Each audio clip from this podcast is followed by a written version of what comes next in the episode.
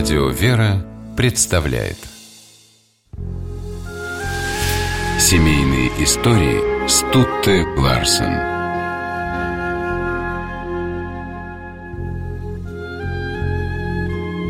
Протоиереев Тихон Архангельский и его супруга Хиания посвятили себя служению Господу.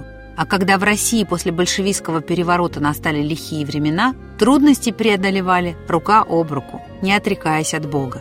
Их жизнь стала примером любви, семейной верности и крепости веры. Тихон Иоаннович родился в одном из сел Тамбовской губернии. Дед, отец, дядя мальчика – все были священнослужителями. Неудивительно, что Тихон хотел продолжить династию. В 18 лет юноша поступил в Тамбовскую духовную семинарию. Окончив ее, в 1900 году женился на Хионии Дмитриевой. В том же году Тихона рукоположили во священника. Большую часть своей жизни он отдал служению в церкви Дмитрия Солунского при женском монастыре села Троекурово, неподалеку от города Лебедянь. Добросовестный и трудолюбивый батюшка построил дом для своей большой семьи. Хиония Иоанновна родила 18 детей, но 9 малышей умерли. Архангельские владели участком земли, на котором сеяли пшеницу и овес, сажали капусту и картошку. У семьи были две коровы, домашняя птица.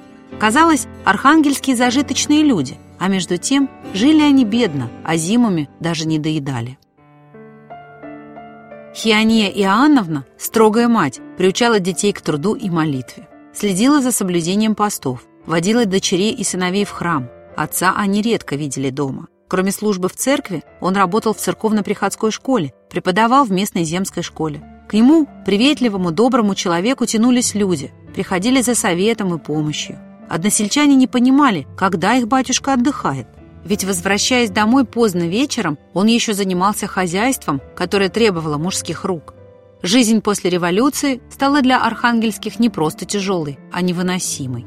Отца Тихона объявили вредным элементом, обложили повышенным налогом, лишили дома, несколько раз арестовывали – 1929 году односельчане предупредили священника о новом аресте и предложили уехать из Троекурова. Архангельские согласились. Переезд стал началом крестного пути батюшки и его супруги.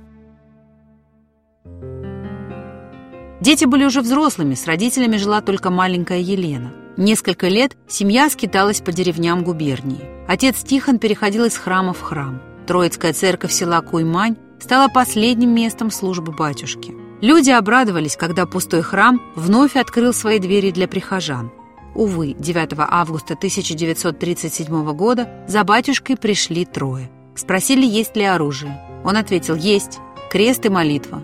На допросах не признал себя виновным в контрреволюционной деятельности и был расстрелян. Хиония Иоанновна со дня ареста мужа не знала, где он и что с ним. Ходила к местным властям, но, не отвечая на вопросы, ей только грозили арестом. Матушка отвечала, «Вот и хорошо, заберите меня, я там, может быть, с отцом Тихоном увижусь».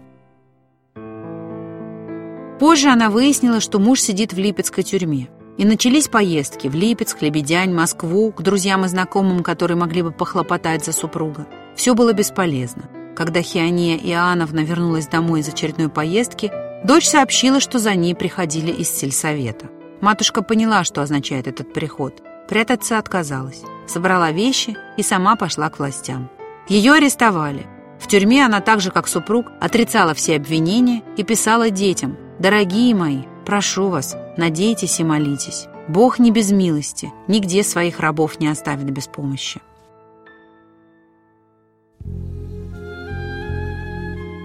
Хионию Иоанновну приговорили к восьми годам исправительно-трудовых лагерей. Смертельно больную освободили в 44-м. Через год ее не стало, а спустя 55 лет Тихон и Хиония Архангельские были причислены к лику святых новомучеников и исповедников Церкви Русской.